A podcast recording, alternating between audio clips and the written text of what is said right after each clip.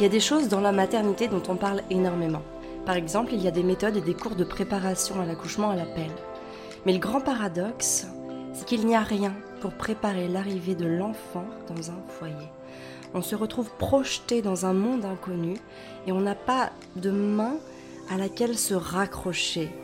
Les mères en détresse sont nombreuses. Elles se sentent seules et isolées. Elles ne savent plus quoi faire pour ne pas être absorbées dans ce grand trou noir et j'ai été l'une de ces mères. Dans ce podcast, je reviens sur cette expérience de ma vie qui m'a transformée à tout jamais. Alors bonjour, je m'appelle Amélie, bienvenue chez Famille épanouie, le podcast qui vous permet de profiter d'un quotidien serein et épanouissant en famille sans vous épuiser ni vous effondrer. Depuis 2015, j'accompagne les mamans à cultiver leur bien-être grâce à des prises de conscience et à des concepts simples à mettre en place. Si vous appréciez ce podcast, la meilleure façon de me soutenir et de le soutenir est de lui mettre une note de 5 étoiles sur la plateforme de podcast que vous utilisez.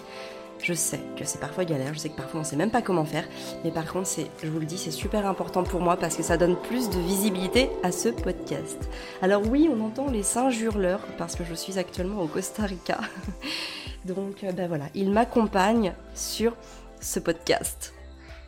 Alors vous savez, me sentir fatiguée tout le temps, euh, me sentir fatiguée du lever, donc à des moments où je me levais jusqu'au moment où je me couchais, ça m'est arrivé énormément. J'ai aussi eu cette sensation, d'ailleurs plus qu'une sensation, c'était une réalité de manger beaucoup plus de calories, donc de manger beaucoup plus de quantité que ce dont j'avais besoin pour pouvoir absorber le choc et avoir la sensation de pouvoir tenir debout. Oui, j'ai ressenti tout ça après la naissance de mon Gaspard, Gaspard qui est mon deuxième enfant. Quand Gaspard est né, j'avais Arthur qui avait deux ans et neuf, et neuf mois. Honnêtement, j'aurais dû être la plus heureuse des mères avec mon petit bébé, mais en vrai, c'était dur. En vrai, j'étais épuisée. Et en vrai, je n'avais plus de force. Je pleurais et je m'apitoyais sur mon sort. Je me trouvais des excuses, et puis aussi j'en avais des bonnes. Alors j'en ai parlé à personne, pas même à mon mari, Fabien, au début. Je faisais comme si tout allait bien, parce que je voulais pas entendre les réponses bateaux qu'on aurait pu me faire. Vous savez, quand il y a une maman qui va pas bien, bah, on a tendance à lui dire des choses euh, un peu horribles, parce qu'elle, elle se sent pas bien. Et on va lui dire, t'as vraiment pas quoi te plaindre. Euh, il y en a, elles sont seules avec huit enfants, donc en gros, ne te plains pas. Euh, on peut aussi te dire, non mais c'est bon, bah écoute, si t'es fatigué, couche-toi plus tôt, hein, ne n'attends pas 23 heures pour aller te coucher ou euh, profite de la vie au lieu de te faire des nœuds au cerveau. Toutes ces choses-là, j'avais pas envie de les entendre et finalement, comme je voulais pas les entendre, je voulais pas qu'on me les dise, eh ben je n'osais pas parler de mes problèmes, je n'osais pas parler de cette vulnérabilité qui, qui s'apitoyait sur moi et, et qui me faisait devenir que l'ombre de moi-même. Et finalement, j'avais vraiment cette impression d'avoir un poids énorme sur les épaules, ou en tout cas un poids beaucoup trop lourd, et ce poids, ben, c'était celui d'être la famille parfaite, d'être la mère parfaite, qui gère tout sur tous les fronts, hein, on, s'entend, manger bio, préparer tous ses repas, fabriquer ses produits bio, faire du zéro déchet, avoir une relation de couple idyllique, avoir des enfants euh, tout propres dans des beaux habits qui ne bougent pas, qui, qui sont conformes à, à l'image ou en tout cas à l'attente que l'on s'en fait. Alors, évidemment que j'ai pas pu faire ça. Et j'ai voulu le faire. J'ai voulu réussir à faire tout ça. Et notamment, j'ai voulu faire tout ça avec un enfant qui venait juste de naître. Et je me suis rendu compte au bout de quelques semaines, au bout de quelques mois, que c'était se mettre une pression démesurée.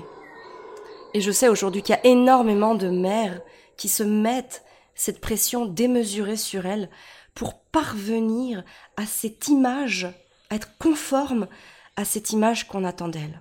Et le pire dans tout ça, hein, c'est que les réseaux sociaux, qui peuvent contribuer à être de vrais, euh, de, vrais lieux d'échange et de sororité parfois aussi, peuvent aussi être destructeurs. Hein, parce que à travers les réseaux sociaux, moi j'ai bien conscience hein, que l'on ne montre que ce que l'on veut montrer.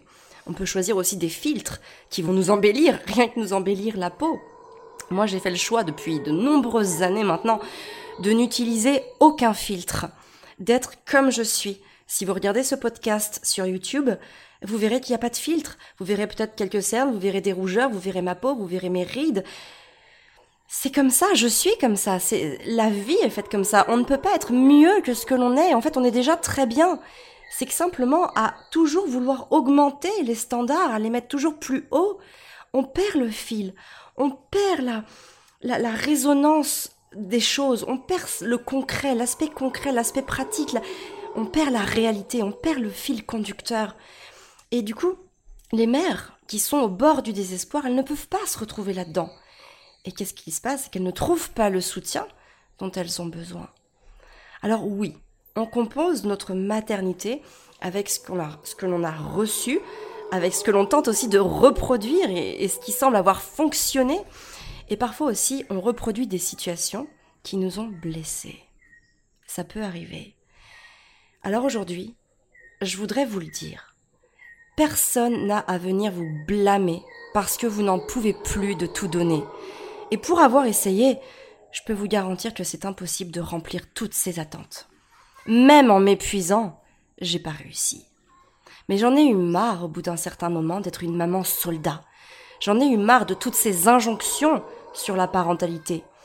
L'une des pires choses que j'ai pu entendre, c'est euh, un jour j'avais lu un truc qui racontait que quand tu arrives à un passage piéton, si tu accroches le bras de ton enfant pour lui éviter hein, de, se faire écraser, hein, tout simplement, euh, voilà, pour lui éviter cette fatalité, tu commettais une violence éducative ordinaire, les fameuses VEO.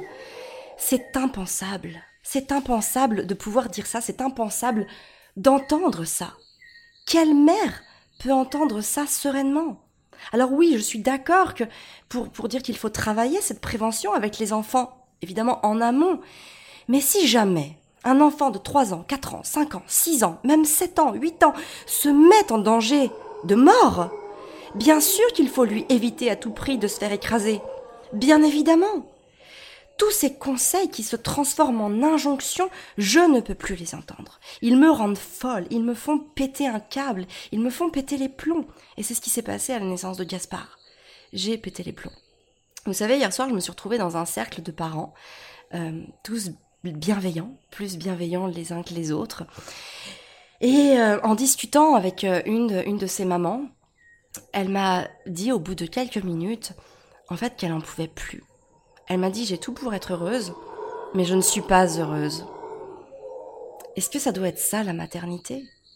Est-ce qu'on a besoin de toucher le fond pour se sentir mieux? Moi je suis intimement convaincue que les dictats de notre société sont contre-productifs. Vous savez, il y a quelque temps, euh, j'étais, j'avais très envie de faire des rituels de lune. C'est des choses qu'on voit fleurir un petit peu partout sur Instagram, les rituels de lune. À la pleine lune ou à la, nouvelle lune, il faut faire son rituel de lune pour pouvoir récolter les fruits à la pleine lune. Et finalement, tous ces messages-là qu'on nous véhicule, ben, ça me faisait passer un gros stress. Je, je ressentais un gros stress que, en fait, le stress, c'est que si je le faisais pas au bon moment, au moment de la nouvelle lune, ben j'avais l'impression de, rater mon moi. J'avais l'impression de tout rater si je n'écrivais pas mes intentions au bon moment, dans, dans la fourchette, dans la fenêtre où fallait le faire. Et du coup, je le faisais jamais parce que ça me stressait. Alors que le principe me séduisait à la base. Et en fait, bah ça me stresse, moi, de ne pas avoir l'espace-temps pour le faire. Ça me stresse de ne pas avoir le temps pour trouver mon truc à moi et que ça puisse être bénéfique, que ça puisse porter ses fruits, que ça puisse porter les fruits que ça devrait porter. Alors aujourd'hui, par exemple, je le fais très différemment. Je me suis sortie de ces injonctions, de, de, ce, de cet espace-temps dans lequel voilà, j'avais trois jours pour le faire, et finalement, j'écris régulièrement mes intentions dans mon journal Maman épanouie, et j'y vais à mon rythme, sans pression, sans injonction. Et je sais que ma vie n'en est pas foutue pour autant. Alors, Bien sûr que c'est du second degré ce que je vous dis là. Bien sûr que ma vie n'est pas foutue si je le fais pas, et bien sûr que la vôtre non plus n'est pas foutue si vous faites pas des choses euh, pile poil carré comme vous devriez peut-être le faire. Mais le principe est là. Et ce qui manque le plus aux mères d'aujourd'hui, c'est le sentiment d'être capable. Imaginez-vous comment vous vous sentiriez si vous étiez capable de faire ce que vous vouliez faire. Et la vérité, c'est que vous êtes capable d'être celle que vous voulez. Mais vous avez besoin de temps pour créer les conditions de la réussite. Imaginez si vous donnez un œuf à un enfant de 3 ans et que vous lui demandez de séparer le jaune du blanc. S'il l'a jamais fait auparavant, il n'y arrivera pas. Il devra commencer par s'exercer à casser l'œuf, et puis il va aussi devoir travailler son coup de main, sa motricité, pour, euh, pour parvenir à séparer le jaune du blanc. Et quand bien même il y arrivera, il y aura sûrement toujours des ratés. D'ailleurs, moi, ça m'arrive encore de rater cette délicate opération. Est-ce que ça veut dire pour autant que je ne suis pas capable de le faire? Non. Ça veut juste dire que parfois on rate. Et c'est pas grave. On prend un autre œuf et le gâteau, il n'est pas foutu pour autant. Et je veux que vous entendiez le fait que vous êtes capable d'être celle que vous voulez être. Mais pour ça, faites-le à votre rythme. Vous savez, on parle beaucoup des rythmes de l'enfant. Chaque enfant a son rythme et se construit à la vitesse qui lui est propre. Et tout le monde est à peu près OK pour approuver cette chose-là. Mais c'est pas parce qu'on devient adulte qu'on a tout le même rythme. En tant qu'adulte, on aura toujours un rythme de développement qui nous est propre, et il n'a pas à définir, voire à réduire même, celle que nous sommes. Alors oui, je suis persuadée que vous savez déjà tout ce que vous avez à faire au fond de vous. Et ce qui vous manque, c'est cette sensation d'être capable de le faire. Alors pour vous sentir capable d'aller là où vous voulez aller, vous pouvez déjà commencer par rester toujours bienveillante envers vous-même. Ne vous jugez pas. Ne soyez pas votre propre avocate. Soyez une mère aimante pour vous-même. Prenez le temps dont vous avez besoin pour être et devenir celle que vous voulez être. N'oubliez jamais que le bonheur n'est pas au bout du chemin, il est le chemin. La deuxième chose que vous pouvez faire, c'est refuser la pression que la société, vos proches ou quiconque d'ailleurs vous impose. Vous avez le droit de dire non à ce que vous ne voulez pas, et vous avez le droit de dire oui, même si les autres portent un regard inquisiteur ou différent sur vos choix et sur vos décisions. Et enfin, la troisième chose, c'est évidemment de prendre soin de vous. Vous savez, ça sera toujours plus difficile de répondre aux besoins des autres et d'accueillir leurs émotions, et là je parle notamment euh, des besoins et des émotions de nos enfants, si on ne répond pas à ses propres besoins en premier lieu et qu'on est incapable d'accueillir ses propres émotions. Donc j'espère que ce podcast vous aura fait du bien, j'espère qu'il vous aura permis de vous sentir capable et qu'il vous permettra de vous autoriser à être capable. Moi, je vous donne rendez-vous la semaine prochaine pour un nouveau podcast sur un sujet de la parentalité, de la maternité ou de tout ce qui touche à votre quotidien. Donc soyez au rendez-vous. Merci de m'avoir écouté. Merci pour votre confiance. Et surtout, bah, n'oubliez pas de noter et de commenter ce podcast sur ce qu'il vous a apporté. Comment vous vous sentez là après avoir euh, entendu ce podcast?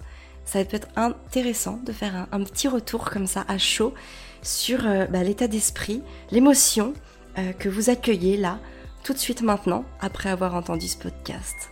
Je compte sur vous parce que c'est important pour moi. Merci du fond du cœur pour ça. Je vous souhaite une très très belle journée. Et comme d'habitude, prenez soin de vous pour pouvoir prendre soin de vos enfants.